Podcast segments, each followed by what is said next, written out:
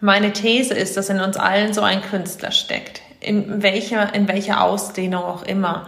Und dass wir als Führungskräfte ähm, die Verantwortung eigentlich haben, unseren Mitarbeitern wie diese, diesen Raum zur Kreation zu geben, weil wenn sie es dort bekommen, können sie das, was sie dort gelernt haben, in deinem, in unseren Unternehmen einsetzen. Und das wird dazu führen, dass sie, dass sie ein ganz anderes ähm, Commitment, eine ganz andere ähm, Art und Weise haben des Arbeitens ähm, und auch ihre eigene Identität ein Stück weit mit einbringen. Und dann hast du keine, keine ähm, Hamsterrad-Mitarbeiter, sondern dann hast du Mitarbeiter, die auf Augenhöhe mit dir dein Unternehmen weiterentwickeln.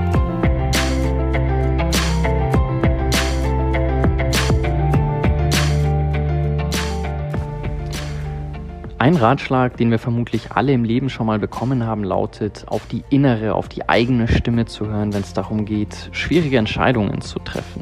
Und ich muss gestehen, dass ich mich an der Stelle immer ein bisschen schwer getan habe, herauszufinden, wann ich eigentlich auf die innere Stimme höre, um dann die bestmögliche Entscheidung zu treffen.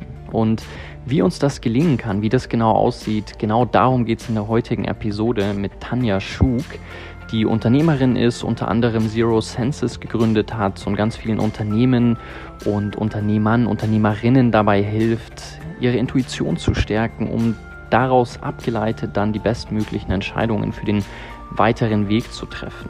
Und wir sprechen viel darüber, was der Unterschied zwischen dem sehr rationalen, kognitiven, analytischen, Herangehensweise im Vergleich zu einer eher emotionalen, intuitiven Herangehensweise ist, wie man das beides miteinander kombinieren kann, um dann in der heutigen Zeit eben den bestmöglichen Weg für sich selber, für das eigene Unternehmen, für die Strategie, die sich daraus ableiten lässt, zu finden. Ich finde es unheimlich faszinierend, was Tanja teilt, vor allen Dingen die Klarheit ihrer Ansichten, wenn es darum geht, wie Führung eigentlich in der Zukunft aussehen soll, was der entscheidende Charakterzug bei einer Führungskraft von morgen, bei einem CEO von morgen ist. Und ich finde es auch unheimlich spannend, welche Beispiele sie dazu heranzieht, um ihre Punkte klar rüberzubringen. Es geht viel um Kunst, es geht um Wein, um Genuss, um die unterschiedlichen Sphären und der Unterschied eben zwischen dem Intuitiven und dem Rationalen. Tanja, herzlich willkommen bei unseren Gesprächen von morgen. Grüße nach Zürich. Ich freue mich total, dass du heute die Zeit gefunden hast, dass wir uns zu vielen spannenden Themen austauschen können. Danke dir, Jonathan. Freut mich auch, dass es klappt. Du hast ja mehrere Themen, die dir sehr am Herzen liegen, mit denen du dich aktuell sehr befasst, wo du auch eine eigene Firma zugegründet hast. Da geht es unter anderem um den Sinn der Arbeit. Es geht viel um die Rolle von Intuition, wieso das in der heutigen Zeit besonders wichtig ist. Und was mich als erstes bei dir interessieren würde, ist, wieso dir diese Themen eigentlich so wichtig sind. Also ich finde es immer ganz spannend, bei Menschen zu verstehen, wieso sie das tun, was sie tun.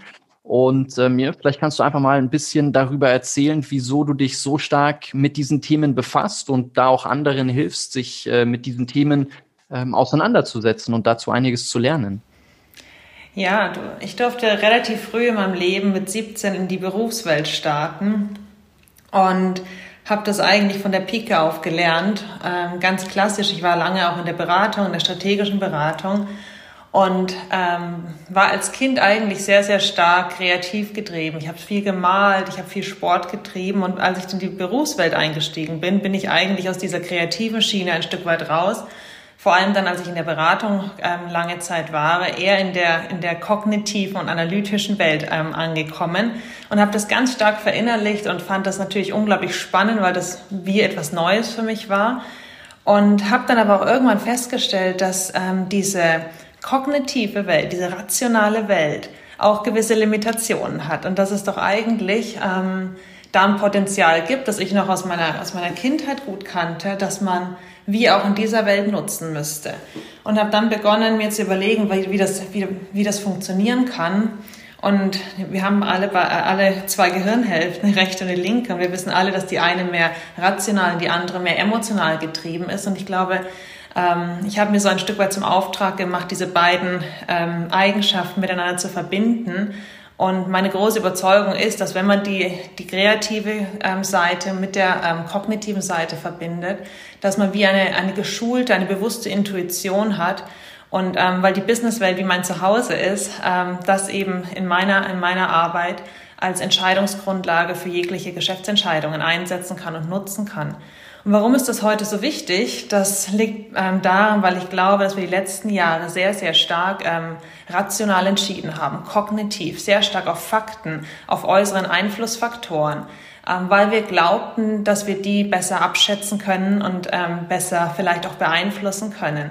Jetzt zeigen uns aktuelle ähm, Ereignisse wie natürlich eine Pandemie, aber auch größere Ereignisse wie das Thema Umwelt, ähm, unsere Grenzen. Wir können doch alle äußeren Faktoren nicht ähm, vorhersehen und wir können sie auch nicht kontrollieren und wir können Risiko am Ende auch nicht gesamthaft abschätzen. Mhm. Und ich glaube, da wird genau diese Komponente wieder wichtiger, dass wir Dinge nicht von externen Einflüssen heraus entscheiden, sondern uns wieder mehr auf uns selbst verlassen und somit ja Entscheidungen treffen und auch ähm, bewegliche Entscheidungen treffen können, die nämlich nicht abhängig sind, sondern die unglaublich stark von uns selbst heraus getrieben sind ähm, und uns somit ähm, ja, stabil auf ähm, Veränderungen reagieren lassen und uns in dem Fall eben unabhängiger machen. Ich bin schon total gespannt darauf, was du gleich für Tipps teilen wirst, wie man diese beiden Komponenten zusammenbringen kann, wie man vielleicht beides schult. Ich glaube, das eine funktioniert, egal in welche Richtung gedacht, nie ohne das andere. Ich fand aber ganz spannend, was du gesagt hast, dass du meintest, so in, in jungen Jahren hast du dich viel mit kreativen Themen auseinandergesetzt, dann bist du in die Arbeitswelt gekommen und hast angefangen, dich mit vielen kognitiven, analytischen Themen zu befassen. Und ich muss sagen, mit vielen Menschen, mit denen ich spreche, habe ich das Gefühl, denen geht's genauso. Ich glaube, wir kommen irgendwie alle total kreativ auf die Welt, entdecken Dinge, setzen uns gerne mit neuen Sachen auseinander, sprudeln vor Ideen. Und irgendwann kommt uns das so ein bisschen abhanden. Woran glaubst du, liegt das? Also es kann ja nicht sein, dass die Arbeit dann der Ort ist, wo wir sagen, okay, und jetzt beginnt das analytische, kognitive Leben und die Kreativität äh, wird dann äh, so ein bisschen zur Seite geschoben. Ja, wenn wir Kind sind, ähm, sind wir eigentlich relativ unabhängig von äußeren Einflussfaktoren. Wir leben in unserer eigenen Welt ein Stück weit. Wir dürfen die Welt selbst entdecken. Und das, ähm, glaube ich, verlernen wir in der Sekunde, wo wir in, in die Berufswelt oder auch schon ins Studium ähm, einsteigen. Weil wir plötzlich in eine Welt einsteigen, die vorgegebene Rahmen hat. Ähm, der, Im Studium ist es eben, man hat gewisse Fächer, man hat gewisse ähm, gewisse Abläufe, denen man folgt und irgendwann etwas zu erreichen. In der Berufswelt ist es die klassische Karriereleiter, die wir dann anstreben, weil bereits vorgedacht, bereits ähm, gesehen, das ist Erfolgsversprechen. Man sieht ja, was aus Leuten wird, die diesen Weg eingeschlagen haben. Und es wird uns so ein Stück weit ähm, ja eingebläut, dass das der Weg ist, den man gehen muss, um erfolgreich zu sein. Und plötzlich verliert man, ähm, verliert man seinen eigenen, seine eigene Neugier, sein eigenes Ausprobieren, seine eigene Kreativität und folgt diesem vorgezeichneten Weg. Das ist ein, man hinterfragt ihn nicht, weil man hat ihn ja schon gesehen und anscheinend wirkt das. Und ich glaube, dass das der Grund ist, ähm, ja, warum man ein Stück weit seine Kreativität oder warum viele ihre Kreativität in dem Moment, wo sie in die Geschäftswelt ähm, oder in die gesellschaftliche Welt eintreten, ähm, loslassen. Und ich glaube aber, dass das nicht gut ist. Ich glaube, dass genau das der Punkt ist, wo das Potenzial liegt. Wenn, wie schafft man es, die Kreativität, die Neugierde, die Leidenschaft für gewisse Themen aufrechtzuerhalten und eben trotz einem Eintritt in diese vorgefertigten Rahmen ähm, immer noch aktiv zu halten und ähm, immer noch ähm, weiter zu nutzen. Und ich glaube, da kann man viel aus anderen Bereichen lernen. Eben, du hast es vorhin angesprochen, aus, aus dem Bereich der Kunst. Wie reagieren Künstler und wie sind Künstler? Wie, wie schaffen es Künstler, ihre Kreativität aufrechtzuerhalten? Ähm, und ich glaube, das sind Punkte, die jetzt, je, je, je länger, je mehr Einzug in die Wirtschaftswelt auch finden müssen. Weil wir nicht mehr auf Erfolgsschienen, die man gekannt hat oder die man schon gesehen hat, ähm, ähm, fußen dürfen, sondern ich glaube, es geht jetzt darum, neu zu denken. Alte Erfolgsmuster funktionieren in dieser Welt, in die wir jetzt ähm, eintreten, nicht mehr, wie wir das gerne hätten, sondern wir müssen jetzt lernen, neu zu denken, unabhängig zu denken. Ich möchte gleich von dir hören, wie wir das genau lernen können. Deine Aussagen gerade haben mich an ein Gespräch aus dem letzten Jahr erinnert, wo wir mit Gerald Hüther ein sehr interessantes Podcast-Gespräch hatten, der auch viel über diese Themen Kreativität, wie wir das fördern können, gesprochen hat. Der meinte, dass es uns tatsächlich schon zu Schulzeiten irgendwie verloren geht. Und was ich einen sehr interessanten Gedanken von ihm fand, der hat gesagt, wir, wir im Lauf unseres Lebens verwickeln wir uns in sehr viele Themen und indem wir uns in die so einwickeln und verwickeln, verlieren wir gewisse Fähigkeiten. Und er sagt, die Kunst besteht dann darin, sich die Fähigkeiten wieder zu entwickeln. Ich fand es ganz spannend, den Begriff der Entwicklung, wie er ihn da vorgestellt hat, weil ansonsten wir sprechen immer von der persönlichen Entwicklung und der persönlichen Entfaltung, aber dieser Gegensatz zwischen sich in etwas verwickeln im Laufe des Lebens und dann das wieder zu entwickeln, fand ich ganz spannend. Und Vielleicht kannst du ein bisschen was dazu sagen, wie wir das hinbekommen können, eine Fähigkeit, die uns eigentlich angeboren ist, die wir vielleicht im Laufe des Lebens ein bisschen verlieren, die dann wieder für uns zu entdecken, wieder zu erlernen und dadurch, wenn ich das bei dir jetzt richtig rausgehört habe, auch zu lernen, dann wieder neu zu denken und auf neue Ansätze, neue Lösungen zu kommen. Ja, wir haben ein Bild im Kopf von Schönheit, glaube ich, dass, ähm, dass die recht perfektionistisch veranlagt ist. Ähm, wir glauben, Schönheit ist etwas Makelloses und etwas, ähm, ja, was, einfach so dasteht. Ich glaube aber, Schönheit ist etwas unglaublich Langweiliges. Weil wenn man etwas Schönes sieht, ob es ein schönes Bild ist oder ein schöner Mensch, dann ist das etwas, was, ähm, was man in dem Moment gut findet, aber in der Sekunde, wo man es gesehen hat, eigentlich auch wieder vergisst, weil es keine Makel hat, es hat keine ähm, Ecken, es hat keine Kanten. Und ähm, Fähigkeiten, die wir einst erlernt haben und beherrscht haben, schwächen wir ein Stück weit ab, wenn wir, wenn wir in diese Welt einsteigen, ähm, also in diese Berufswelt oder auch in die, Schul, in die Schulzeit, weil wir uns anpassen, weil wir dazugehören wollen. Und Ecken und Kanten sind ja etwas, was, wie das Wort schon sagt, anecken. Und wir versuchen eigentlich die Ecken ein bisschen abzuschwächen, um eben nicht so stark anzuecken, um ähm, Teil von etwas zu sein. Und diese Ecken und Kanten sind dabei in uns. Und ich glaube, es lohnt sich, diesen Ecken und Kanten wieder nachzugehen, um eben die, durch die, durch die oberflächliche ähm, ähm, Oberfläche der Schönheit zu brechen und wirklich zu gucken, ähm, was ist denn das, was mich ausmacht? Was ist denn das, was mein Charakter ist im wahrsten Sinne des Wortes, also meine prägenden Eigenschaften? Und ähm, ja, wie kann man das wieder reaktivieren? Ähm, das eine ist natürlich, ähm, dass man diese wahrnimmt, also seine Wahrnehmung mhm. für das schärft. Und das andere ist natürlich, wenn ich meine Wahrnehmung geschärft habe, die Frage, wie drücke ich es aus? Und Wahrnehmungsschärfung, ähm, damit habe ich mich eben viel auseinandergesetzt, auch du hast es vorhin gesagt, mit der Firma, die ich gegründet habe. Ähm, die Wahrnehmung lässt sich schärfen, indem ich meine Sensorik schärfe. Ähm, mag ein bisschen abstrakt klingen, ähm, aber Sensorik sind am Ende unsere Sinne. Also mein Sehsinn, mein, mein Hörsinn, mein Geschmackssinn, mein Geruchssinn. Und ich habe da selbst eine Erfahrung mitgemacht, als ich noch in der Beratungszeit tätig war, hatte ich ein, ein Projekt, das, ich, äh, das mich extrem geprägt hat, weil ich äh, mich in ein Weingut einarbeiten durfte und mit einem Weingut eine Strategie erarbeitet habe. Und während dem Projekt äh, habe ich gelernt, Wein in der Gänze zu verstehen. Und ich hatte einen, ähm, einen Menschen dort kennengelernt, der mich unglaublich ähm, beeindruckt hat. Denn er hat zu mir gesagt, Tanja, vergiss alles, was du über Wein je gehört hast. Es ist weder interessant, was auf den Labels steht, noch welcher Jahrgang wichtig ist und wann die meisten Sonnentage waren. Und die Lagen sind auch nicht interessant. Das Einzige, was du verstehen musst, ist das, was du in deinem Gesicht hast. Und ich habe ihn fragend angeschaut, was ich in meinem Gesicht habe. Und er so, ja, du musst riechen und du musst schmecken und du musst sehen können, um Wein in der Gänze zu verstehen. Und mich hat es unglaublich neugierig gemacht. Ich so, was heißt denn das genau?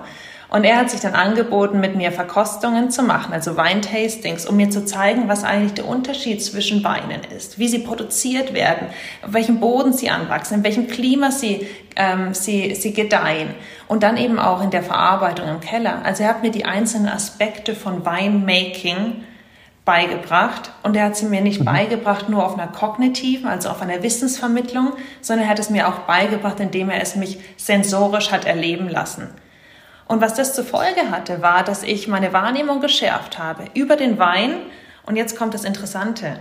Nicht nur im Bereich des Weines, sondern ab dem Moment, wo ich das gemacht habe, habe ich meine komplette Wahrnehmung auch im Geschäft geschärft. Ich war präsenter, wenn ich Vorträge gehalten habe. Ich konnte aktiver zuhören, wenn meine Mitarbeiter mir etwas erzählt haben. Ich konnte mich besser und präziser ausdrücken, wenn ich Agenturen gebrieft habe. Also durch diese Schärfung der Wahrnehmung war ich in der Lage, meine eigenen Ansprüche im Geschäftsumfeld genauer zu artikulieren. Ich war in der Lage, aktiver zuzuhören und das dann eben etwas zu, äh, aufzunehmen und etwas zu verwandeln. Und ähm, ich war präsenter meinem Auftreten, weil ich viel stärker selbstbewusst aus mir selbst heraus argumentiert habe. Und wenn du fragst, wie man also seinen Charakter wieder stärker prägen kann oder eben seine Eigenschaften, dann indem ich meine, meine Sensorik schärfe. Und genau solche Themen ähm, schaue ich mir mit Führungskräften, mit Unternehmern und Eigentümern von, von Unternehmen an, um eben das in wirkliche, äh, als, als Potenzial in Business-Entscheidungen zu transferieren oder zu transformieren und umzusetzen.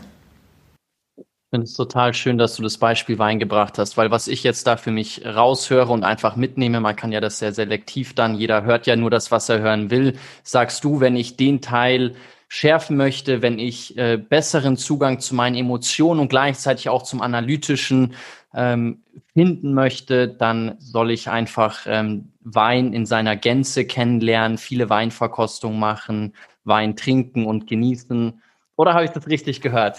Ja, so ungefähr. also nicht jeder muss jetzt zum, zum Weingeek werden.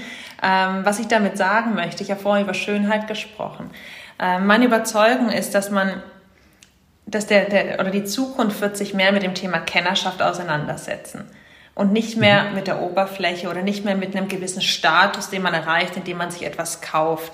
Ich glaube, die Zukunft liegt darin, dass, dass man Aufwand betreiben muss, um etwas zu verstehen. Es geht nicht mehr darum, mhm. dass ich mir eine Uhr kaufe und dann glaube, irgendwie ähm, zu, zum Rolex Club zu gehören oder dass ich eine, eine Harley Davidson, ha Davidson habe und dann sage ich gehöre jetzt in diesen Club. Kennerschaft geht einen Schritt tiefer. Weißt du, Wissen ist heute allgegenwärtig. Ich, es gibt eigentlich keinen Moment, in dem ich nicht nichts weiß sondern ich kann alles in jeder Sekunde nachsehen. Ich, ich meine, weiß, ich weiß nicht, wann du das letzte Mal jemanden hast sagen hören, ähm, was ist der, was ist der höchste Berg ähm, der Welt? Und dann sagt jemand, ah, weiß ich nicht, sondern er sagt euch, google schnell. Also Wissen ist für jeden in jeder Sekunde permanent zugänglich. Das heißt, Wissen als solches verliert völlige Relevanz. Also du kannst mit Wissen nicht mehr glänzen. Mit was du glänzen kannst, ist mit Intellekt. Und Intellekt ist verbunden, wenn ich in der Lage bin, etwas, was ich weiß oder etwas, was ich nachgeschaut habe, in einem neuen Kontext anzuwenden. Und das wird eine Fähigkeit sein, die in Zukunft relevanter wird. Und das ist das Beispiel, was ich mit dem Wein gerade meine. Ich habe in einem anderen, um, in einem anderen Umfeld etwas gelernt, was mir dabei geholfen hat, es in einem, in einem anderen Kontext, nämlich der Geschäftswelt, anzuwenden. Und darum mhm. geht es. Das ist das, was wir lernen müssen. Und das verbindet eben auch diese beiden Seiten, von denen ich zu Beginn gesprochen habe, die kognitive mit der emotionalen Seite. Wir lernen etwas auf einer emotionalen Ebene, beispielsweise etwas zu verkosten, aber wir können auch in der Galerie lernen, ähm, ähm, visuell Dinge schärfer wahrzunehmen. Und wir schaffen das, was wir dort erlebt haben, mit, äh, unseren, mit unserem Wissen, unserer Erfahrung zu verbinden und können es dann gesamthaft in einem anderen Kontext anwenden. Und da liegt das Potenzial, das wir, das wir entfalten können. Und so bleibt es ja auch viel länger hängen. Also ich habe mich früher viel mit Lerntheorie auseinandergesetzt und da hieß es immer, wenn ich es schaffe, ein Thema mit allen Sinnen zu greifen und es dann gleichzeitig mit dem logischen Input zu kombinieren, dann geht es ins Langzeitgedächtnis, dann kann ich es immer wieder abrufen, weil es am besten hängen bleibt. Ich möchte einmal kurz auf den Punkt des Wissens mit dir eingehen, weil ich es ganz spannend fand, was du dazu gesagt hast. Ich glaube, genauso wie du, dass es heutzutage nicht mehr so relevant ist, auf jede Frage eine Antwort sofort nennen zu können. Aber ich glaube, dass Wissen eine unheimlich wichtige Voraussetzung dafür ist, dass ich dann die richtigen Zusammenhänge überhaupt finden kann. Ohne ein gewisses Vorwissen zu haben, weiß ich ja gar nicht genau, wonach ich suche. Ich meine, sowas wie der höchste Berg, das ist ja sehr einfach nachzuschlagen. Aber um wirklich gut suchen zu können, um wirklich die relevanten Zusammenhänge finden zu können, glaube ich schon, dass es eine hohe Bedeutung hat, ein gewisses Wissensnetz zu haben, um dann tiefer in die Materie eintauchen zu können, was ja, wenn ich dich richtig verstehe, dir auch ein großes Anliegen ist, wenn du von Kennerschaft im Vergleich zur Oberflächlichkeit sprichst. Also wenn ich kein Wissen habe, würde ich meinen, kratze ich immer nur an der Oberfläche, um wirklich Kennerschaft erlangen zu können und korrigiere mich da gerne, wenn ich das nicht richtig verstanden habe, würde ich aber meinen, dass ich mich in mehreren Themen schon tiefer damit auseinandergesetzt habe, um dann die richtigen Zusammenhänge zu finden. Und dafür brauche ich ja schon ein gewisses Wissen. Ja, ich glaube, Wissen ist wie ähm, mit Grundvoraussetzungen. Wir können Wissen auch ähm, Interesse nennen, weil am Ende musst du, um Kennerschaft zu erlangen, ja kein Wissen haben. Als Grundvoraussetzung. Du musst eigentlich nur ein Interesse haben. Also ich hatte kein Wissen über Wein, als ich begonnen habe, mich mit Wein auseinanderzusetzen. Und gleichwohl würde ich heute behaupten, dass mein dass mein Wissen oder meine Kennerschaft im Bereich Wein eine unglaubliche Tiefe erreicht hat. Ähm, das hat aber nicht dazu, also es ist aber nicht dadurch entstanden, weil mein Wissen vorab so groß war, sondern weil mein Interesse groß war. Ich habe begonnen, vor einem Jahr Italienisch zu lernen und ich habe begonnen mit Nullwissen. Ich wusste vielleicht, ich kannte Italien, aber ich hatte kein Wissen zu, ähm, zu irgendeiner Grammatik oder zu irgendwelchen Vokabeln. Würde aber heute sagen, ich kann zumindest mich ähm, in der normalen Konversation ausdrücken. Interesse, Neugierde, das, was auch Kinder eben haben, ist wertvoller als das Wissen, das mir, das mir zugänglich ist. Weil es bringt ja auch nichts, dass wir Wissen überall zugänglich haben. Denn was interessiert uns denn dann? Also nach was suchen wir denn? Wo wollen wir denn tiefer einsteigen? Weißt du, wir leben in einer, in einer Welt, die mit allem verbunden ist. Es gibt ja keine Hürden mehr. Also es gab, glaube ich, noch keine Generation, die so ähm, unabhängig und so ähm, frei agieren konnte, wie wir das jetzt können. Wir haben keine Grenzen, weder geografische Grenzen noch ähm, kommunikative Grenzen noch Grenzen, ähm, was Zugänge zu anderen ähm, Personen betrifft. Also wenn du jemanden kennenlernen möchtest, bist du sicher, dass du über zwei Kontakte ähm, höchstens diese Person kennenlernen kannst. So, was mhm. ist dann deine Orientierung? Wissen kann es ja nicht sein, weil Wissen gibt dir nicht die Orientierung zu sagen, wo möchtest du hinkommen. Du musst wie ein, ein intrinsisches Verlangen haben, also ein Interesse an etwas, eine Neugierde, die dir wie einen Weg zeigt. Und deswegen glaube ich auch, dass, diese, dass dieser Aspekt, was mir wirklich wichtig ist, was ist denn mein intrinsisches, mein Treiber, was, was treibt mich an, geschäftlich, privat, das ist viel mehr als dein Wissen. Das ist das, ähm, mhm. das ist dein Leuchtturm, der dich wie leitet und der dich in die Richtung führt, in welche du gehen möchtest. Wissen ist da wie, ja. es ist da, aber es ist nicht die Grundvoraussetzung. Ja, macht Sinn für mich. Das heißt, ich starte mit dem Interesse, mit der Neugierde. Die Neugierde ist dann vielleicht ein Enabler, eine Möglichkeit, ein Weg dazu, ein gewisses Wissen zu erlangen, weil ich glaube, das brauche ich ja dann schon, um diese Kennerschaft erlangen zu können. Also das spielt damit rein. Und dann kann ich zu diesem Punkt kommen, in sehr tief in eine Materie vorzudringen. Ich finde es spannend, dass deine Beobachtung sehr stark in die Richtung weg von Oberflächlichkeit zu Kennerschaft geht, weil meine Beobachtung ist eher, dass ich das Gefühl habe, wir Menschen wissen in der heutigen Zeit immer weniger über immer mehr. Also wir haben so ein total breites Wissen und können gefühlt zu allem so ein bisschen was sagen. Und wenn es dann aber darum geht, in gewissen Themen in die Tiefe einzutauchen, dann wird es oft sehr schnell sehr dünn. Aber du scheinst ja was anderes äh, zu beobachten und zu sagen, nee, nee, es geht wieder mehr um Tiefgründigkeit, es geht wieder mehr um diese Kennerschaft. Wie kommst du zu der Annahme? Ähm, es ist wahrscheinlich auch, wie man aus seiner Kindheit noch kennt, wenn man ein neues Spielzeug bekommt, dann gibt es eine Woche lang nichts anderes als dieses Spielzeug. Das ist das Beste, was man sich vorstellen kann und man möchte nur noch mit dem spielen. Wenn diese Woche vorbei ist, dann liegt dieses Spielzeug mit allen anderen Spielzeugen auf einem Haufen und es wird eigentlich gar nicht mehr unterschieden.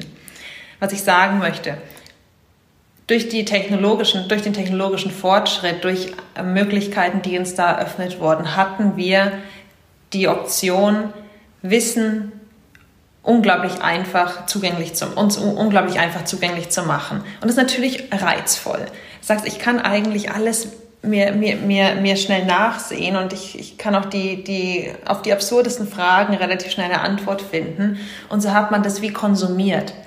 Aber Konsum ist etwas, wenn wir es auch in Über, im Übermaß haben, dann wird das langweilig. Das ist ähnlich wie Schönheit im Übermaß. Wenn du zu viel von Schönem umgeben bist, kannst du es irgendwann nicht mehr wertschätzen. Und ähnlich ist das mit dem Konsum, ob das jetzt mit ähm, einem materiellen Konsum ist oder wenn wir zu, zu oft essen gehen, irgendwann wird es uns langweilen.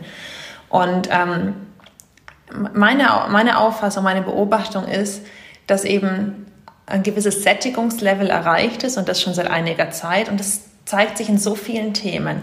Ich meine, ich sage manchmal scherzhaft, dass der CEO von morgen Barista ist, weil jeder, ähm, der sich ein bisschen mit ähm, Kaffee auseinandersetzen möchte, der ist jetzt in, in, in kürzester Zeit, macht er seine Ausbildung zum Barista und dann kann er irgendwelche ähm, Origamo-Figuren auf dem Milchschaum zaubern und kennt irgendwie verschiedene Mahlgrade von Kaffeebohnen und weiß, wie dann ähm, das wiederum den, den Kaffeegeschmack beeinflusst ich meine, das mag jetzt lustig klingen, aber am Ende ist das ein Zeichen dafür, dass die Menschen hungrig sind nach Tiefgang. Das gleiche ist mit Sauerteigbrot. Es gibt Menschen, die reisen mittlerweile mit ihrer, mit ihrer Mutter. Und Mutter meine ich nicht die Mutter, sondern die Hefekultur, die sie mit sich rumtragen, weil sie einfach jeden Tag gefüttert werden muss, damit ihr Sauerteig ähm, also das Grundprodukt ihres Sauerteigbrotes, nämlich die Hefekultur, am Leben bleibt. Ähm, das hätte es vor zehn Jahren in der Ausprägung nicht gegeben. Aber das kommt jetzt, weil die Leute wieder nach, nach, nach Dingen suchen, in die sie, die sie sich tiefer einarbeiten können und, und das ist auch spannend, die eigentlich weg von der Wissensgesellschaft sind, also ähm, weg von, ich sage jetzt mal Finanzwesen, weg von, ähm, von Versicherungsthemen oder also ähm, Dinge, die früher so die, die, ähm, die Jobs waren, an, an die man immer gedacht hat, oder Wall Street, was da für Bilder aufgehen, oder die, der Anwalt, der Notar, hin zu Menschen, die die Jobs wieder suchen oder die Dinge machen wollen, die wie einen Wert haben, weil sie greifbar sind eben, ob es jetzt ähm, das, das Backen vom Brot ist, ob es das ähm, Herstellen von oder Rösten von Kaffee ist oder ob es das Restaurieren von alten Vintage-Möbeln ist. Die Leute suchen wieder nach etwas Greifbarem. Ich, ich möchte dem gerne Glauben schenken und ich finde das schön, dass du diesen Tiefgang und vor allen Dingen auch die Echtheit so stark in den Vordergrund stellst. Also du sprichst ja auch darüber, dass wir uns wieder nach was Echtem sehnen. Ich muss da an der Stelle einfach kritisch nachfragen, weil ich meine, wir sind so mehr oder weniger eine Generation. Und wenn ich mich umschaue, dann sehe ich, das ist das Naheliegendste, wie präsentieren wir uns auf Social Media, was versuchen wir nach außen hin zu verkörpern und darzustellen. Ich habe nicht das Gefühl, dass wir dem Echten dadurch näher kommen, aber ich lasse mich gerne eines Besseren belehren und lerne dann heute von dir, dass es tatsächlich mehr in Richtung Tiefgang und Echtheit als Oberflächlichkeit und so ein bisschen Fake aufgesetzt geht. Mhm. Die, so, also die, die Online-Medien geben einem natürlich die Chance, dass man wie, äh, wie sich präsentiert. Und ich habe das ja vorhin gesagt, man sucht wie einen Kanal, um sich auszudrücken. Und das Schwierigste ist, zu wissen, was man ausdrücken möchte. Also was macht einen selbst aus? Und das ist ähnlich wie vorher mit der Karriereleiter. Wir folgen einem gewissen Vorbild, weil wir glauben, das ist der richtige Weg. Und das projiziert sich am Ende auch auf Social Media. Es ist ja nicht so, dass, ähm, jetzt sagen wir mal, die, die junge Dame, die sich auf ähm, Instagram präsentiert, sich so auf Instagram präsentiert, weil sie glaubt von sich selbst, dass das der richtige Weg ist, sondern sie hat höchstwahrscheinlich irgendwelche Vorbilder gehabt, die das gemacht haben und sie folgt diesem Trend. Weißt du, einen Charakter zu entwickeln, also von sich selbst auszugehen, ähm, wieder diese Ecken und Kanten zu schärfen, das ist ein Prozess, der braucht Zeit. Das ist mhm. kein Prozess, der von heute auf morgen funktioniert. Und der, ähm, wie man so schön sagt, der, der fordert auch, ähm, mal zu scheitern. Der fordert auch, ähm, vielleicht mal in die falsche Richtung zu laufen. Und diese, diese Anstrengung, die sind wir gar nicht mehr gewohnt zu gehen, weil es natürlich leichter ist zu folgen. Wenn wir in unserem Hamsterrad sind und immer in die gleiche Richtung laufen, weil wir glauben, das ist der richtige Weg, dann ist das ähm, zwar anstrengend, aber es ist wie, ich muss nichts Neues gestalten. Wenn ich aber ähm, in, einem, in einer verschneiten Umgebung, also wo alles relativ gleich aussieht, ähm, aber ein Weg vorgegeben ist und mir überlege, ah, ich laufe aber den anderen Weg, dann weiß ich nicht, was da genau auf mich zukommt, weil ich muss erstmal mhm. durch diesen Tiefschnee stapfen und manchmal sinke ich mehr ein, manchmal sinke, sinke ich weniger ein, aber irgendwann werde ich einen Weg finden und wo ankommen. Und das ist, das ist das Gleiche in dem Bereich. Ähm, ich bin überzeugt, dass wir in ein Zeitalter einkommen, das, das ich das Zeitalter der Künstler nenne, wo man ähm, wieder mehr auf diese Themen der Echtheit ähm, sich fokussiert. Bin aber auch oder es ist mir auch bewusst, dass das ein Weg ist, der noch Zeit braucht und dass es die ersten Vorreiter gibt, wie das bei jeder Bewegung ist. Hm. Eben wie ich es gerade nenne, ähm, Leute, die sich mit Themen tiefer auseinandersetzen. Ich habe auch noch nie so viele Sommeliers ähm, kennengelernt, wie ich das jetzt habe. Also liegt natürlich auch in meinem Interesse vermutlich ein Stück weit meiner selektiven Wahrnehmung, aber eben Menschen, die sich mit einem oder zwei Themen tiefer auseinandersetzen. Und glaube ähm, oder ich vermute, dass das nicht ähm, die Einzel ein Einzelfall sein wird. Und wenn du von dir selbst ausgehen magst, du hast das sicher in deinem Umfeld auch festgestellt. Es ist vielleicht mal vor fünf Jahren einer gewesen und jetzt werden es mehrere sein. Und weißt du, es geht ja nicht nur um das private Umfeld, dass sich dort Kennerschaft ähm, verankert, sondern meine Beobachtung ist eben auch, je mehr ähm, ich mich mit einem Thema befasse, desto ähm, fokussierter und spezialisierter kann ich auf Themen sein. Und das zeigt sich aktuell auch in der Geschäftswelt. Ich meine, dass es einen, einen Manager gibt, der alles vorgibt und entscheidet. Das sind eigentlich, ist es nicht, das, ist nicht die Zukunft von der, von Unternehmen, sondern in Unternehmen will man eigentlich Menschen haben, die eigenständig Entscheidungen treffen können und die eigenständig ähm, Dinge vorantreiben. Und es kann keiner, wenn der nur folgt und der gewohnt ist, immer nur gefolgt zu sein und der gewohnt ist, Dinge zu machen, wie man sie schon immer gemacht hat. Das können Menschen sein, die in der Lage sind, eine eigene ähm, Identität zu haben, eine eigene Meinung zu vertreten, mutig zu sein, neue Schritte zu gehen. Ähm, und die brauchen genau diese Stärken, von denen ich gesprochen habe. Definitiv, also da stimme ich dir total zu. Ich habe nur, ich meine, wir sind beide unternehmerisch tätig und haben entsprechend in unserem Umfeld einfach viele andere Unternehmer. Und wenn man zu, oder Unternehmerinnen, und wenn man sich an denen orientiert, klar, das sind immer Personen, die einen gewissen Drive haben, die eine Kreativität haben, die versuchen, einen eigenen Weg zu finden, die mutig voranschreiten.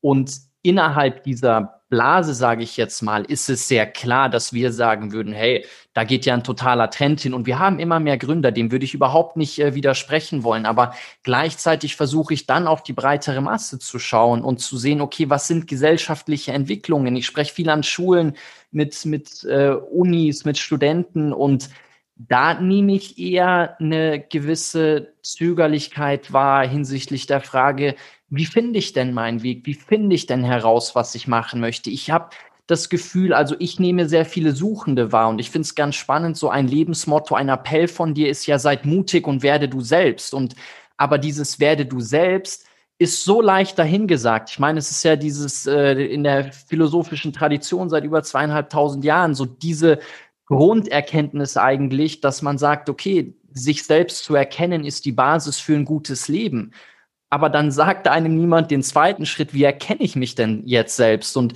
ich finde es spannend, ein guter Bekannter von mir, der spricht, der macht immer den Vergleich, der spricht von online mit außen sein und dadurch offline mit innen sein. Der sagt, wir sind mit der ganzen Welt online, wir sind ständig in Social Media unterwegs, ständig im Internet und leben unser Welt da draußen, äh, leben, leben unser Leben da draußen und in der Welt da draußen. Und dadurch, sagt er, sind wir zunehmend offline mit innen. Und ich glaube, wenn wir den Zugang zu uns selbst verlieren, was meiner Ansicht nach zwangsläufig passiert, wenn wir uns sehr stark im Außen befinden und ständig auf das, was auf Social Media und wo auch immer sonst passiert, konzentrieren und uns da, da, damit auch identifizieren, dass wir dadurch immer schwieriger diesen Zugang zu uns selbst finden, der die Basis dafür ist, überhaupt die Möglichkeit zu haben, man selbst zu werden und sich selbst zu erkennen.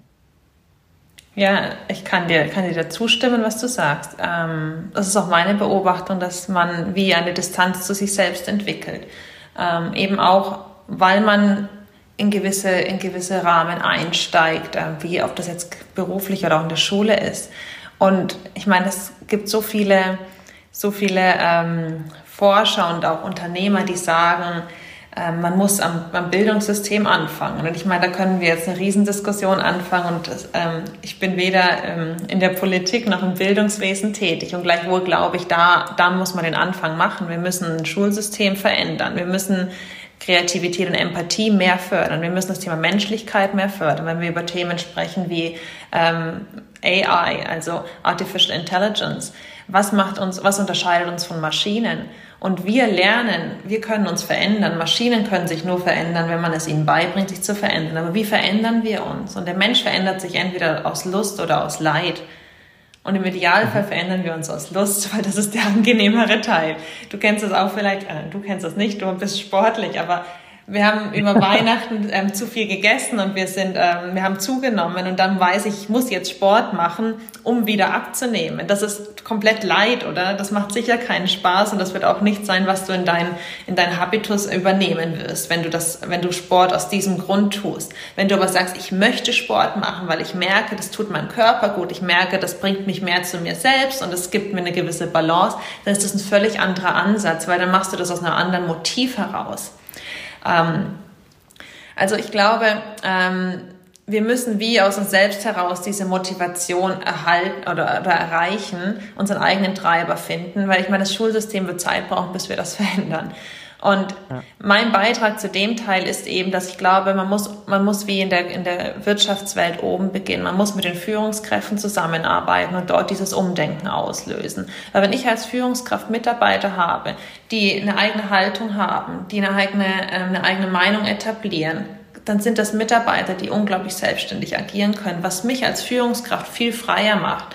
Und meine Überzeugung ist, dass Führungskräfte am Ende die die Rolle des Inspirators haben. Führungskräfte müssen Vorbilder sein. Führungskräfte müssen den Stil leben, den sie wollen, dass im Unternehmen ähm, verinnerlicht wird. Das müssen, also das sind Vorbildfunktionen.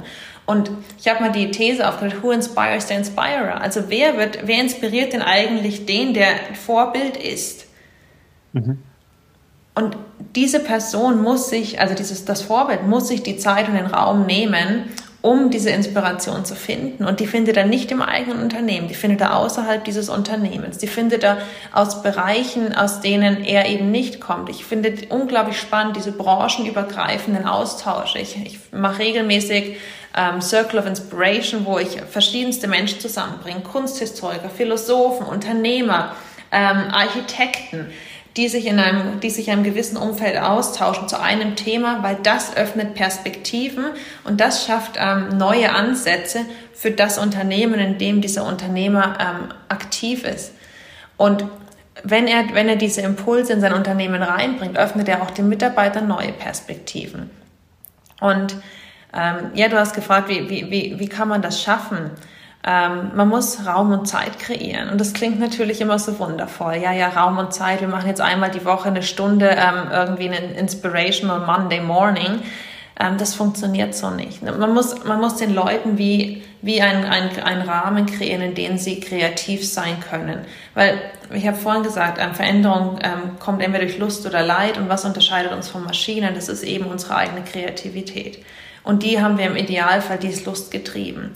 Wir wollen wieder etwas kreieren, etwas erschaffen. Ob das Gedanken sind, ob das eigene Projekte sind oder ob das etwas ist, was, ähm, was vielleicht ein, ein Produkt am Ende sein wird. Aber jeder Mitarbeiter, der neben seinem Alltag ähm, Zeit und Raum bekommt, etwas Eigenes zu kreieren, wird verstehen, was es heißt, unternehmerisch zu handeln wird verstehen, was es heißt, unternehmerisch zu denken, wird verstehen, was es heißt, verschiedene Aspekte und Perspektiven zu verbinden, weil er es im Kleinen für sich auch getan hat. Das ist das, was ich auch mit, mit Künstlern meine. Künstler haben einen intrinsischen Drang, etwas ausdrücken zu wollen. Und sie wissen teilweise noch nicht wie und was, aber sie spüren in sich, da ist etwas, was noch keinen Ausdruck gefunden hat. Und am Ende kann sich das in einem Bild manifestieren, es kann sich in der Skulptur manifestieren, es kann ein Gedicht sein, ähm, was auch immer. Aber am Ende ist ein Künstler ähm, ein, jemand, der es schafft, seinen, seine Gefühle, seine, ähm, seine Gedanken in etwas Greifbares ähm, zu, zu transportieren. Und meine These ist, dass in uns allen so ein Künstler steckt, in welcher, in welcher Ausdehnung auch immer. Und dass wir als Führungskräfte ähm, die Verantwortung eigentlich haben, unseren Mitarbeitern wie diese, diesen Raum zur Kreation zu geben, weil wenn sie es dort bekommen, können sie das, was sie dort gelernt haben, in deinem, in unseren Unternehmen einsetzen. Und das wird dazu führen, dass sie, dass sie ein ganz anderes ähm, Commitment, eine ganz andere ähm, Art und Weise haben des Arbeitens ähm, und auch ihre eigene Identität ein Stück weit mit einbringen. Und dann hast du keine keine ähm, Hamsterrad-Mitarbeiter, sondern dann hast du Mitarbeiter, die auf Augenhöhe mit dir dein Unternehmen weiterentwickeln. Du stellst mir jetzt vor die riesen Herausforderung, dass du mir so viele Vorlagen für Punkte gegeben hast, in die ich gerne tiefer mit dir eintauchen möchte. Ich greife mal zwei Sachen raus. Also einmal möchte ich mit dir tiefer über Leadership sprechen und du hast über den Unterschied zwischen maschinellem Lernen gesprochen und das, was uns als, als, als Mensch auszeichnet. Und das kann man super jetzt verbinden mit einem großen Thema von dir, und zwar dem Thema der Intuition. Ich finde, was diese Unterscheidung ähm, angeht, maschinelles Lernen versus das, was uns als Mensch ausmacht, sehr spannend mit Blick auf ein Beispiel von Gary Kasparov. Der hat darüber vor kurzem ein Buch, Buch rausgebracht und der hat aber zur Jahrtausendwende ging ja ganz groß durch die Presse Deep Blue damals den Computer von IBM programmiert geschlagen in einem Spiel aber hat die anderen Spiele verloren. Und einerseits hat man sich die Frage gestellt, okay, jetzt ist die menschliche Intelligenz überholt. Andererseits hätte man sich aber auch fragen können, wie ist es überhaupt möglich, dass ein Mensch, der innerhalb von einer Sekunde nicht mal einen Zug komplett durchdenken kann, eine Maschine schlägt, die schafft innerhalb von einer Sekunde knapp 100.000 Züge und deren Auswirkungen durchzukalkulieren. Und damals war die Antwort auf diese Frage die Mustererkennung, die man auch als Intuition ansehen könnte, wo Gary Kasparov oft gesagt hat, ich habe Entscheidungen getroffen, aufgrund dessen, dass ich so häufig schon Spiele gesehen habe, dass ich Muster erkennen konnte. Und intuitiv hatte ich das Gefühl, dass das der richtige Zug sein könnte. Jetzt kann man hier das auch wieder verbinden mit dem Thema der Kennerschaft, dass man sagt, er hatte halt in dem Bereich eine absolute, es geht noch weit über eine Kennerschaft heraus. Also der war ja auch, der war ja weltbester Spieler zu dem Zeitpunkt. Und das war die Basis dafür, dass er intuitiv das Richtige machen konnte. Jetzt gibt es da mehrere Fragen, die sich für dich daraus ableiten. Einmal die Frage, würdest du sagen, dass Kennerschaft eine Basis dafür ist, dass ich dann intuitiv richtig handeln kann? Und gleichzeitig erstmal vielleicht die Frage, was ist eigentlich Intuition? Wie lerne ich für mich intuitiv zu handeln? Wie kann ich meine Intuition stärken? Also erste Frage zu beantworten, braucht es Kennerschaft, um Intuition ähm, einzusetzen? Bewusste Intuition ähm, entwickelt man durch Wiederholung. Und Wiederholung am Ende ähm, führt natürlich dazu, dass du einen gewissen Tiefgang in Themen hast. Ähm, aber vielleicht greife ich jetzt zuvor. Äh, Intuition als solches. Intuition ist ein bewusstes Bauchgefühl für mich. Du hast ja auch, glaube ich, zum Thema Bauchgefühl schon, schon mehrere Sachen ähm, oder schon mehrere Podcasts gehabt. Ich glaube, ein Bauchgefühl ist immer das, wenn Leute sagen, ich denke, ich vermute, das könnte so sein, oder? Man, man kann es nicht richtig erklären, aber man weiß irgendwie, es ist, das fühlt sich richtig an. Ähm, und ich gehe einen Schritt weiter. Intuition heißt für mich, also eine bewusste Intuition, eine geschulte Intuition heißt, dass ich dieses Bauchgefühl habe, es aber auch aktiv anwenden kann. Aktiv anwenden heißt, ich kann es verwortlichen, ich kann es begründen, ich kann es wirklich aktiv nutzen. Und somit wird es eben auch ein Tool im Management. Mhm. Weil es nicht mehr nur ein Gefühl ist, sondern es geht über das Gefühl hinaus. Es, es macht ein Gefühl anwendbar. Und ähm, ja, kann somit Einzug in, in Geschäftsentscheidungen und in, in, in, alle möglichen Entscheidungen finden. Und ähm, Intuition definiert für mich ist die Verbindung von Erfahrung, also rationalen Themen, ähm, und Emotion. Also in kreativen, emotionalen Themen. Wenn ich schaffe, es diese, diese beiden Punkte zu verbinden, ähm, handle ich intuitiv. Du hast jetzt von dem Bauchgefühl gesprochen und ich will da nur kurz eine begriffliche Unterscheidung kurz mit dir klären, weil im Englischen spricht man immer vom Gut Feeling und dann beim Gut Feeling ist ganz nah angelehnt der Instinkt. Aber du sprichst ja ganz bewusst von Intuition. Unterscheidest du irgendwo streng zwischen Instinkt und Intuition? Gibt es da für dich ähm, einen, einen, einen größeren Unterschied?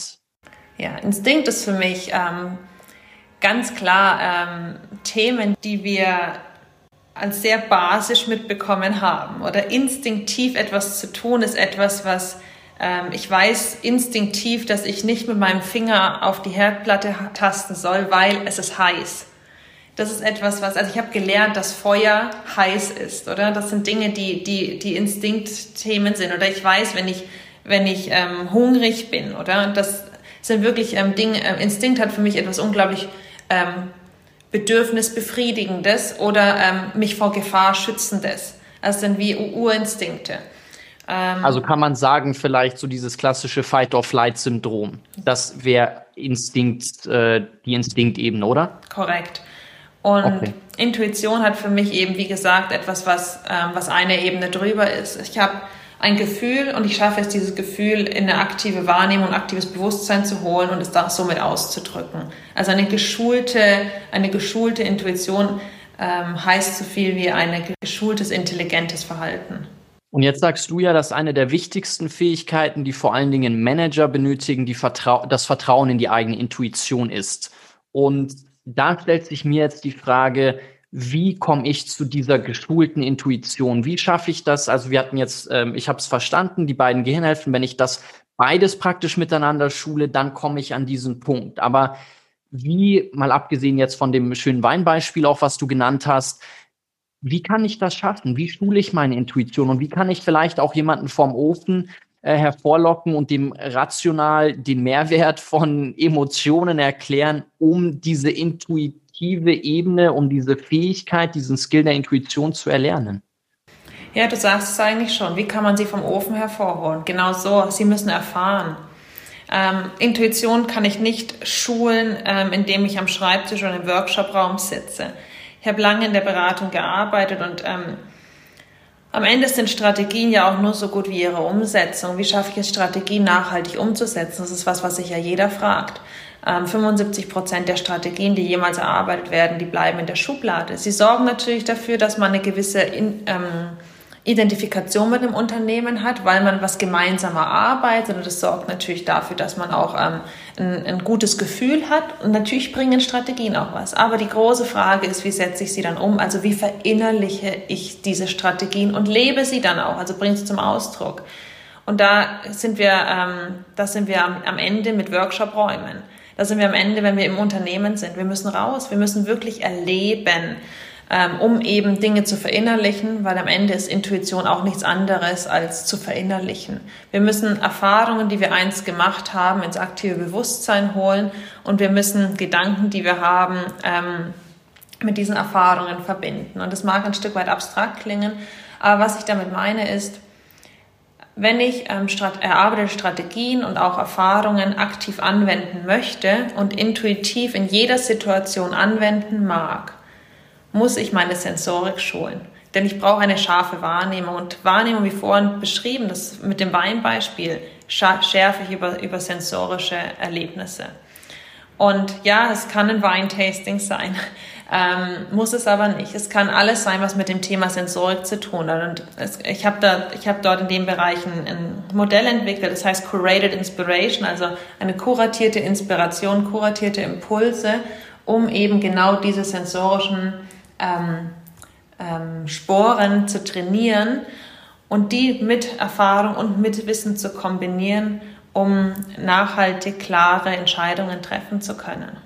Glaubst du, es gibt eine Ebene, also jetzt, wenn ich das Intuitive als die Kombination der beiden Bereiche sehe, wo man sagen würde, da hat das Emotionale ganz klar seine Grenzen und dann gibt es natürlich vermutlich auch Bereiche, wo das Analytische ganz klar seine Grenzen hat. Also Hintergrund der Frage ist, ich habe früher sehr viele Biografien gelesen und vor allen Dingen bei sehr erfolgreichen Businessleuten und sehr erfolgreichen Leuten aus der Finanzindustrie, die haben immer gesagt, dass die Emotionen eigentlich hinderlich dafür sind, erfolgreich in dem bestimmten Bereich zu sein. Also ich, ich kriege noch ein englisches Zitat zusammen.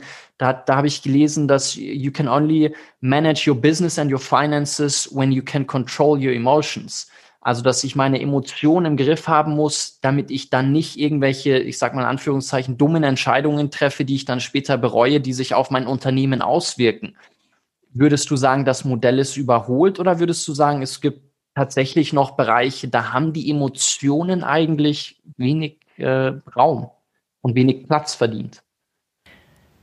Ja, das Modell, das oder die, die ähm, Überzeugung, die du gerade schilderst, ist natürlich in einer Welt, wenn ich, wenn ich das vermuten darf, du kannst mich gerne korrigieren, entstanden, als Geld das Zentrum von Erfolg war.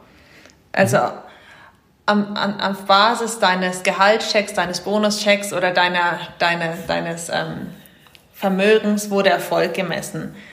Ähm, und jetzt sind wir beide in einer, in einer Zeit groß geworden, wo, wo das vielleicht noch ähm, ein Teil von war die Generation, die ich jetzt beobachte, da ist Geld ein Teil davon, aber es ist nicht die einzige Währung.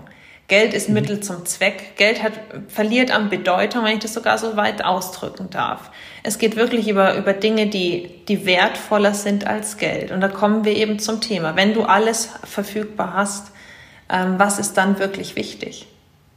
Mhm. Und plötzlich merkst du, dass es das Geld nicht ist, weil das Geld kann dir keine Gemeinschaft kaufen. Das Geld kann dir keine ähm, Tiefgang schenken. Und das Geld kann dir auch nicht ähm, Erlebnisse ähm, oder tiefgreifende Erlebnisse mit anderen, mit anderen bescheren. Ähm, von daher, in einer Welt, in der ähm, das Geld Zentrum von, von Erfolg war, ist die Aussage, die du getroffen hast, sicher, sicher die richtige. Ich glaube aber, dass die, das Geld als Währung nicht mehr die Hauptwährung in, in, in, unserer, in unserer Zukunft sein wird, sondern dass andere Währungen neben Geld wichtig werden.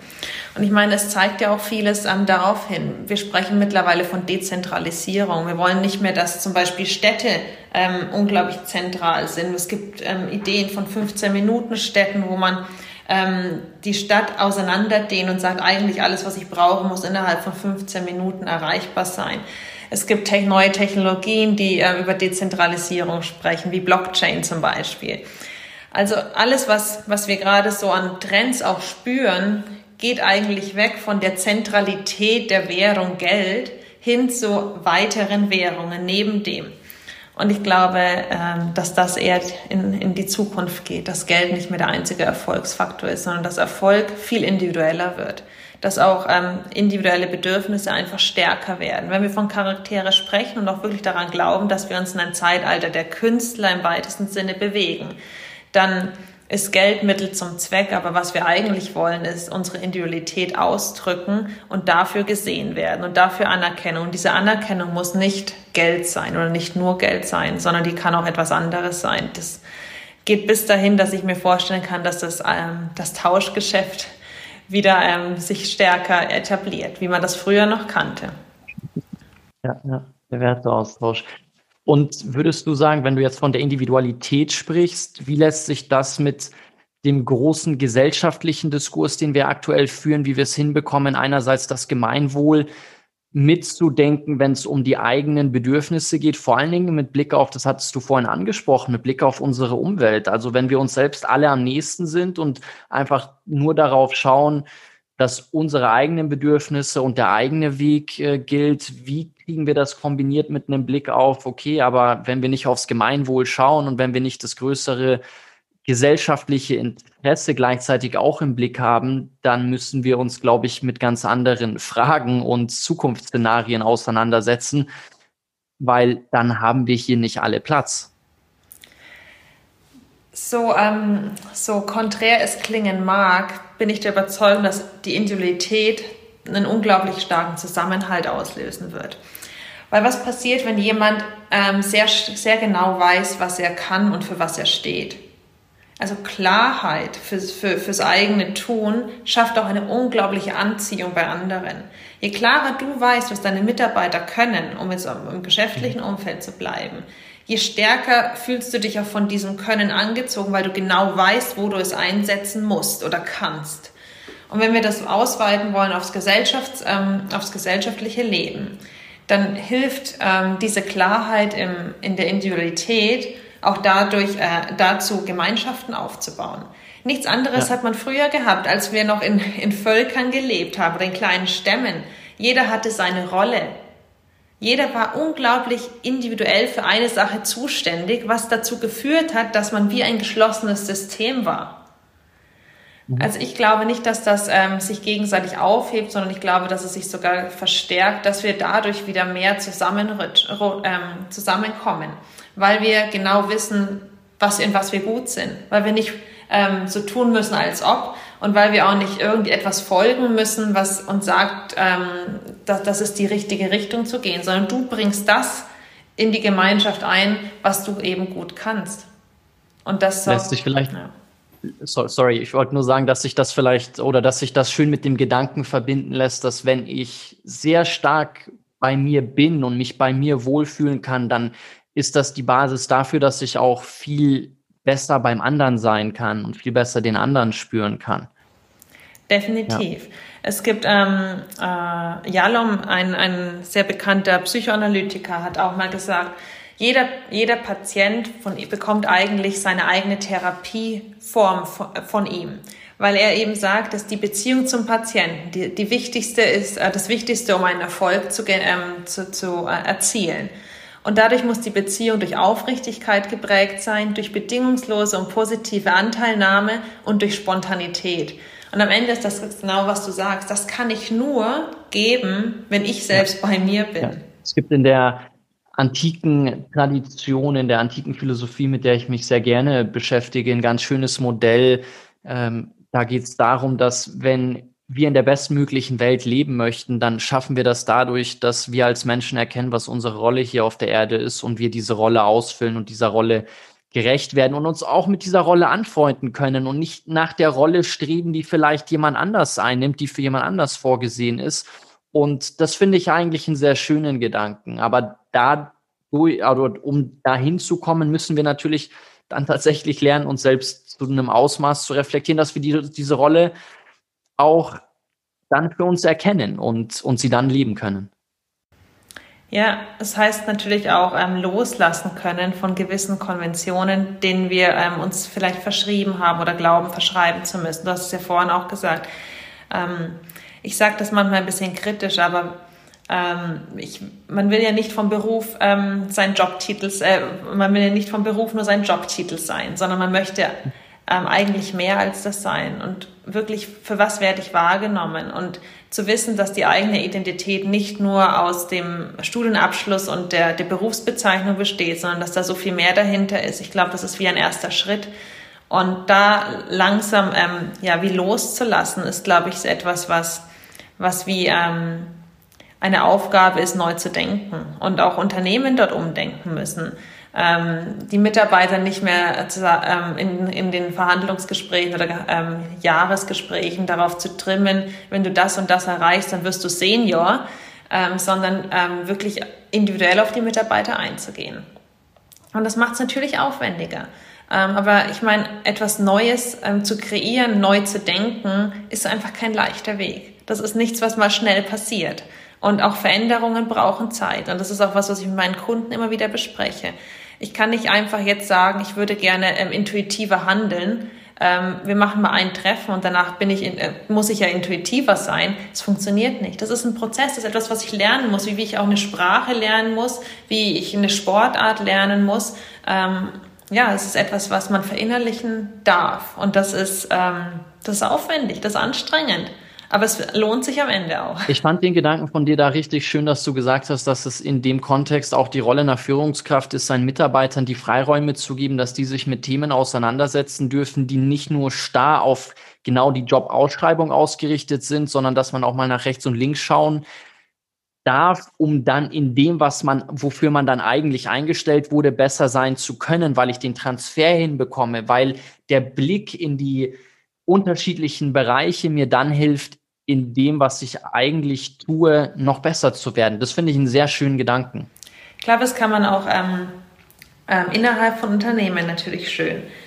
Ähm, wir, wir sprechen ja oft von, man muss, man muss gesamthaft denken und man muss die einzelnen Zusammenhänge auch im Unternehmen verstehen. Ähm, ja, verstehen kann man viel, wenn man das gesagt bekommt. Aber wie kann ich es wirklich ähm, verinnerlichen? Und dazu muss ich auch die, die einzelnen ähm, Bereiche einfach mal erleben. Warum sollte nicht die Assistentin mal den, ähm, den Berater oder wen auch immer auf einer Geschäftsreise begleiten, um einfach zu verstehen, wie so ein Leben aussieht? Weil man kann Dinge einfach besser nachvollziehen, wenn man sie erlebt. Und ich glaube, die Frage, die man sich als Unternehmer stellen kann, wie kann ich Erlebnisse für meine Mitarbeiter schaffen, die im Kontext des Unternehmens eine Bedeutung haben? Und das kann auch unkonventionell sein. Also auch meine Methoden sind teilweise ähm, unkonventionell. Aber ich glaube, die sind auch nur unkonventionell, weil wir so noch nie darüber nachgedacht haben. Also warum denn nicht mal ein Weintasting mit, der, mit dem kompletten Board machen? Das mag ein Stück weit ähm, absurd klingen, aber das sind Dinge, die, die man sich einprägt und man kann wirklich was dabei lernen. Es geht natürlich nicht ums Trinken in dem Fall, sondern es geht darum, wirklich, ähm, seine Sensorik zu schärfen und zu überlegen, was rieche ich jetzt, wenn ich an dem Wein rieche den Mut zu haben, diese Worte auszudrücken, die man riecht. Vielleicht auch, wenn man sagt, man riecht nichts, oder? Aber sich auf seine eigene Sinneswahrnehmung wieder zu verlassen und das zu trainieren, das ist ja das Spannende. Es geht nicht darum, ob man am Ende irgendwie ein bisschen angetrunken ist oder nicht, sondern es geht darum, sich auf sich selbst wieder zu verlassen. Du hast vorhin von dem CEO von morgen gesprochen und ich fand das ganz schön, was du da gesagt hast. Das ist jetzt vielleicht ein bisschen eine, eine, eine große Frage, aber eine Frage, mit der wir uns auch sehr stark selbst auseinandersetzen, ist die Frage danach, welche Kompetenzen braucht der oder die eigentlich und vor allen Dingen auch, wie komme ich an den Punkt, eine Führungskultur oder eine Unternehmenskultur zu etablieren, wo die Offenheit da ist, auch sich viel mit kreativen anderen Themen auseinanderzusetzen. Also wie schaffe ich das, das in meine Organisation zu bringen? Der CEO von morgen hat für mich eine Eigenschaft. Ähm, und die mag radikal klingen und ich erkläre sie dann auch gerne. Aber am Ende muss er kompromisslos sein. Und nicht kompromisslos mit seinen Mitarbeitern, sondern kompromisslos mit sich selbst. Wenn wir eine Haltung entwickeln wollen, dann müssen wir auch mutig genug sein, Nein zu sagen. Wir müssen auch ähm, stark genug sein ähm, und eine gewisse Konsequenz in, unserem, in unserer eigenen Handlung haben, um, um diesen, diesen, diesen Charakter, diese Haltung, von der ich spreche, auszudrücken. Und da, das geht einher mit Kompromisslosigkeit. Und das meine ich, wie gesagt, natürlich müssen Fehler zugelassen werden und auch notwendig sein. Aber ich als Vorbild muss auch eine gewisse Konsequenz in meiner Haltung haben und in, meiner, in meinen Taten, damit ich Vorbild sein kann. Und die Freiheit den Mitarbeitern dabei geben, das selbst für sich zu entwickeln. Glaubst du, dass das wieder eine Sache ist, die ich durch Selbstreflexion erlerne? Weil ich glaube, auch da, wenn ich wieder weiß, okay, wofür stehe ich, was will ich erreichen, was sind meine Werte, was ist das Ziel, welchem äh, Purpose folge ich hier, dann tue ich mich natürlich deutlich leichter, Nein zu sagen. Dann tue ich mich deutlich leichter, einen klaren Fahrplan vorzugeben. Oder wie kann ich diesen einen zentralen Skill, was ich auch ganz äh, spannend finde, dass du es auf einen Skill runterbrichst, ähm, wie, wie erlerne ich den? Braucht Zeit. Nein, es ist tatsächlich eine Übungssache. Weil weißt du, du kämpfst ja am Ende gegen dich selbst und gegen keinen anderen. Und das hat, wie du sagst, viel mit Reflexion zu tun. Und es hat auch was mit deinem eigenen Anspruch zu tun. Ähm, und ja, es ist etwas, was man, was man nach und nach erlernen kann, man, in, in verschiedenen Themen. Aber ich glaube, diese Kompromisslosigkeit ähm, ist das, was dir am Ende eine klare Haltung gibt. Und das schwierigste Wort ist Nein zu sagen. Mhm. Und das für sich zu verinnerlichen, sagen, hey, das ist okay. Ich, ich kann Dinge auch nicht tun. Ich verpasse vielleicht kein, kein Event, nur weil ich mal einmal nicht hingehe. Und ich verliere nichts, wenn ich da und da nicht bin. Ähm, ja, sich selbst wichtig nehmen ähm, und eine eigene äh, ein Selbstbewusstsein wirklich auf das Thema ähm, Bewusstsein zu entwickeln ähm, und auch zu sagen, wo, wo man jetzt sein muss und wo man nicht sein muss, was man tun muss und nicht. Ähm, ja, man würde wahrscheinlich sagen, das ist ein, ein eigener Stil. Und das, das lässt sich in allem sehen. Ob das dann das, ähm, das eigene Apartment ist, was ein Ausdruck von sich selbst ist, ob das das Büro ist, was am Ende ein Ausdruck von sich selbst, seinem eigenen Anspruch, seinen eigenen Bedürfnissen und seinen, ähm, seinen Überzeugungen ist. Du hast vorhin Themen angesprochen, ähm, Nachhaltigkeit oder Umwelt. Ich meine, das sind alles Dinge, wenn ich, wenn ich das für wichtig erhalte, dann hat es aber auch die Konsequenz, dass ich zum Beispiel nicht zehnmal im Jahr in Urlaub fliegen kann und dass ich ähm, zum Beispiel ähm, vielleicht nicht irgendwie ähm, sieben Tage die Woche ähm, mich vom Fleisch ernähre.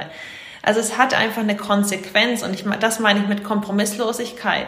Ähm, ich kann nicht einfach nur an der Oberfläche behaupten, ich bin nachhaltig, aber in der Konsequenz nicht danach ähm, mich orientieren. Wenn ich ähm, als Führungskraft ein Vorbild sein will, dann muss ich kompromisslos sein.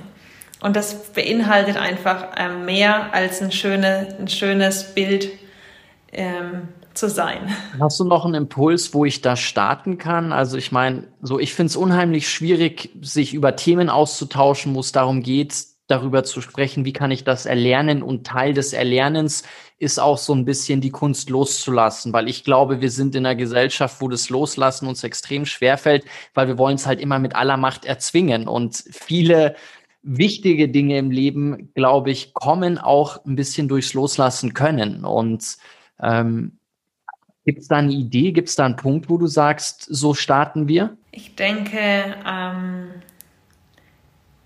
die Lehre aushalten können ist etwas, was zumindest mir geholfen hat. Es muss nicht immer ähm, es muss nicht immer sehr viel Geräusche ähm, um mich haben. Es muss nicht immer sehr viel Themen oder, oder Menschen um mich haben. Ich glaube, die Lehre, in der Lage zu sein, die Lehre auszuhalten. Also es gab, es gibt ein chinesisches Wort dafür. Ähm, es heißt, glaube ich, Wu Wei.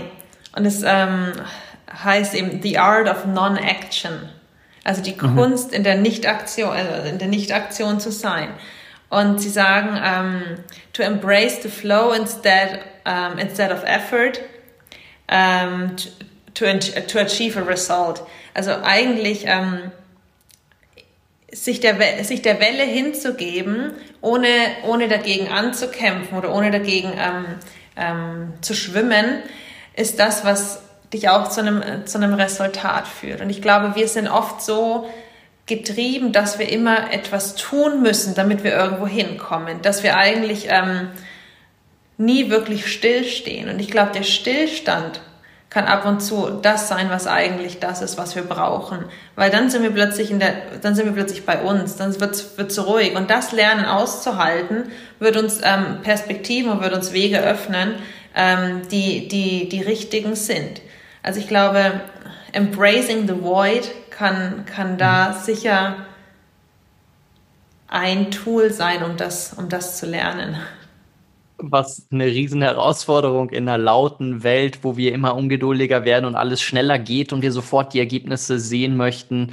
Ähm, ja, ist nicht einfach, aber ich glaube, dass es total wichtig ist. Und ich fand das schön, was du gerade gesagt hast, diese, diese Lehre aushalten zu können. Vor allen Dingen dann, wenn sehr viel um einen herum los ist. Ein Freund von mir ist Meditationscoach und der sagt immer ganz gerne, oder der empfiehlt Leuten einmal am Tag so ein bisschen die Ruhe in sich und die Stille in sich wahrzunehmen und zu spüren. Und der sagt, wenn man aber sehr viel um die Ohren hatte, dann sollte man es zweimal machen. Und ähm, das ist so ein ganz witziger Gedanke, der, der finde ich dazu ganz gut passt. Ich möchte abschließend noch ein Thema mit dir aufgreifen, mit Gefahr, dass ich mich da auf dünnes Eis begebe, aber ich möchte es trotzdem zumindest mal wagen, weil mich das stark interessiert, wenn es um Intuition geht. Wieso glaubst du, spricht man eigentlich immer nur von weiblicher Intuition? Ich denke, ähm,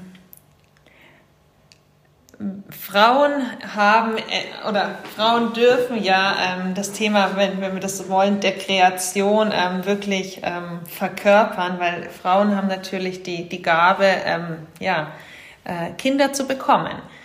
Und das ist etwas, was dem Mann verwehrt bleibt in dem Zusammenhang. Und ich kann mir gut vorstellen, dass, es, dass man daher auch viel von Intuition spricht, weil keiner bringt dir bei, ähm, ein Kind auf die Welt zu bringen. Und keiner bringt dir bei, ähm, sich um ein Kind in den ersten Jahren oder auch äh, die, ganzen, die ganzen Jahre, um, wenn man es großzieht, ähm, zu kümmern. Und was Frauen in der Zeit tun, ist sehr stark auf sich selbst zu hören. Und ich glaube, das ist, ähm, wir haben vorhin über, ähm, über ähm, Themen gesprochen, die wir aus der Kindheit mitnehmen. Ich glaube, das ist ähnlich. Frauen sind, hören da einfach sehr, sehr stark auf sich selbst in dieser Zeit. Und das befähigt dieses intuitive Verhalten. Und deswegen kann ich mir das erklären, dass man oft von der weiblichen Intuition spricht, dass vielleicht auch Frauen diese, diese Gabe ähm, oder dieses Potenzial stärker ähm, ausgeprägt haben, teilweise auch und vielleicht auch teilweise leichter ähm, auch in der Geschäftswelt zu reaktivieren, weil sie diesen, diesen intuitiven Part ähm, ja, in den Genen mittragen. Aber müssten wir dann nicht eigentlich von mütterlicher Intuition sprechen? Also ich, ich habe viele Freundinnen, die auch von ihrer weiblichen Intuition sprechen, die noch kein Kind auf die Welt gebracht haben. Oder würdest du wirklich sagen, da, ja, wobei, also wenn du sagst, es liegt in den Genen, ähm, da habe ich ja diese Erfahrung noch nicht gemacht. Ja, also in den Genen heißt ja nicht, dass du die Erfahrung gemacht haben musst, aber du ja. hast es eher in den Genen verankert, dich auf etwas einzulassen, was du noch nicht kennst oder ähm, was du noch nicht, was du noch nicht weißt, in welche Richtung es gehen soll. Und ich glaube, das ist das, was in den Genen der Frauen ähm, verankert ist. Ich bin keine Wissenschaftlerin, aber das ist etwas, wie ich mir, wie ich mir das erklären könnte. Und man hört das ja auch viel, dass man eben, dass die weibliche Intuition etwas ist, was, was oft stärker ausgeprägt ist als, als die männliche. Das heißt, wenn man jetzt hier die Unterscheidung einführt und sagen würde, ich spinne den Gedanken mal, ich habe ihn noch nicht ganz zu Ende gedacht, aber ich hoffe, dass der gleich für dich sinnvoll rüberkommt. Wenn ich mal sagen würde, dass beim männlichen jetzt sehr stereotypisch natürlich gedacht, die Ratio vielleicht ein bisschen stärker ausgeprägt ist, die Emotion, die Intuition bei der Frau vielleicht ein bisschen stärker zum Ausdruck kommt, dann könnte man ja sagen, dass diese Verschmelzung der beiden Gehirnhälften sich eigentlich auch in der Verschmelzung einer Beziehung zum Ausdruck kommen könnte, oder? Ich finde es schön, dass wir jetzt noch in die Paartherapie eingehen. ja, die war so gut. Ja, ähm, du, man kann da natürlich ganz allgemein sagen, es gibt, ähm, also es gibt ja auch Gründe, warum man, wenn wir jetzt wirklich wieder, wir haben vorhin über Instinkt gesprochen, warum es früher ähm, klare Rollenverteilungen gab. Ich meine, der Mann war dafür zuständig, dass er das Essen nach Hause gebracht hat und die, die Familie beschützt und die Frau war für das Thema der der, der, des Nachwuchses und auch ähm, der, der Community sozusagen verantwortlich. Und natürlich repräsentiert das gewisse Stärken von den einzelnen Geschlechtern. Ähm, und gleichwohl heißt es ja nicht, dass, äh, dass der, das eine Geschlecht das andere nicht hat. Da geht es eher um Ausprägungen. Und wir sind mittlerweile ja nicht mehr damit beschäftigt, um, um, übers Leben, über, um, übers, um über das Überleben kämpfen zu müssen, sondern wir können diese Angst sozusagen ähm, ein Stück weit zur Seite legen und können uns beide Seiten, ob männlich oder weiblich, mit anderen Themen tiefer auseinandersetzen. Und das sorgt natürlich auch dafür, dass sich ähm, diese, diese ähm, Urinstinkte ein Stück weiter verändern und auch weiterentwickelt haben. Und ähm, von daher muss sich der Mann nicht mehr nur ums Jagen oder ums Geld nach Hause ja. bringen kümmern und die Frau nicht nur um die Community. Und gleichwohl haben wir da, glaube ich, sicher Veranlagungen. Frauen sind einfach ähm, ähm, relativ ähm, gut darin, dieses ähm, Zwischenmenschliche zu, zu managen. Ähm, und ja, ähm, sicher auch, weil sie in der Lage sind, ähm, gut zuzuhören, weil sie nicht ähm, alle das Bedürfnis haben, ähm, eine gewisse ähm, Hierarchie einzuziehen, weil es da nicht ums Stärkere, wer ist der Stärkere geht, sondern weil sie wissen, man überlebt zusammen am besten. Ähm, das ist eben ja sicher eine Prägung. Wir haben jetzt ganz viele Themen besprochen und ich würde gerne mit dir am Ende noch einen gemeinsamen Wrap-up machen, weil ich hoffe, dass es uns gelungen ist, einerseits die Kombination aus Tiefgang, die du angesprochen hast, und der Oberflächlichkeit, wo wir gesagt haben, okay, wir haben ein paar Themen vielleicht ein bisschen oberflächlich gekratzt, aber sind in anderen Themen in die Tiefe reingekommen. Da nochmal drüber zu sprechen, was wir jetzt, oder ich würde gerne nochmal eine Zusammenfassung mit deiner Hilfe machen, was wir jetzt mitgenommen haben. Also einmal nehme ich mit der CEO von morgen das Thema der Kompromisslosigkeit, sich auch mal mit der Lehre ähm, irgendwo wohlzufühlen, die Kunst, sich damit, damit wohlzufühlen und ähm, gleichzeitig auch, dass die Kombination Intuition entsteht durch das Zusammenspiel des analytischen, kognitiven, gleichzeitig aber auch des emotionalen, dass ich sage, wenn ich beides stärke, dann erlerne ich diese Kunst der Intuition. Dann und durch diese Sinnlichkeit auch, also da fand ich sehr einprägsam dein, dein Weinbeispiel. Was waren Themen für dich, wo du noch sagst, okay, das sind jetzt am Ende nochmal auf den Punkt gebracht, die zentralen Botschaften, die dir wichtig waren, hier mitzugeben?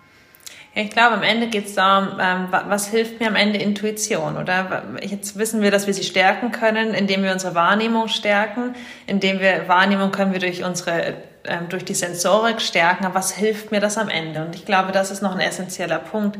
Wenn ich diese beiden Punkte, kognitive ähm, Verhalten und die, ähm, und die emotionalen Verhalten verbinde, gewinne ich mehr Klarheit, weil ich meine Erfahrung in ein aktives Bewusstsein bringe und das dann wiederum ähm, anwendbar mache. Und ich glaube, das ist die Essenz. Ich bin in der Lage, Erfahrungen in verschiedensten Kontexten äh, anzuwenden und somit klare, selbstständige, unabhängige Entscheidungen zu treffen, die eben nicht an externen Quellen abhängig, von externen Quellen abhängig sind und auch nicht nur durch meine Emotionen und mein Gefühl gesteuert ist, sondern auf dem fundiert basieren, was ich bereits erlebt habe, ähm, gepaart mit, mit meinem Gefühl, in welche Richtung es sich entwickelt.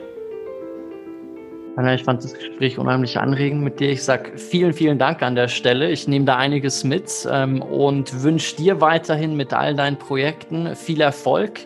Und ähm, ja, freue mich, wenn wir uns mal wieder austauschen und weitere Themen in der Tiefe diskutieren. Danke dir. Danke dir, Jonathan. Hat viel Spaß gemacht.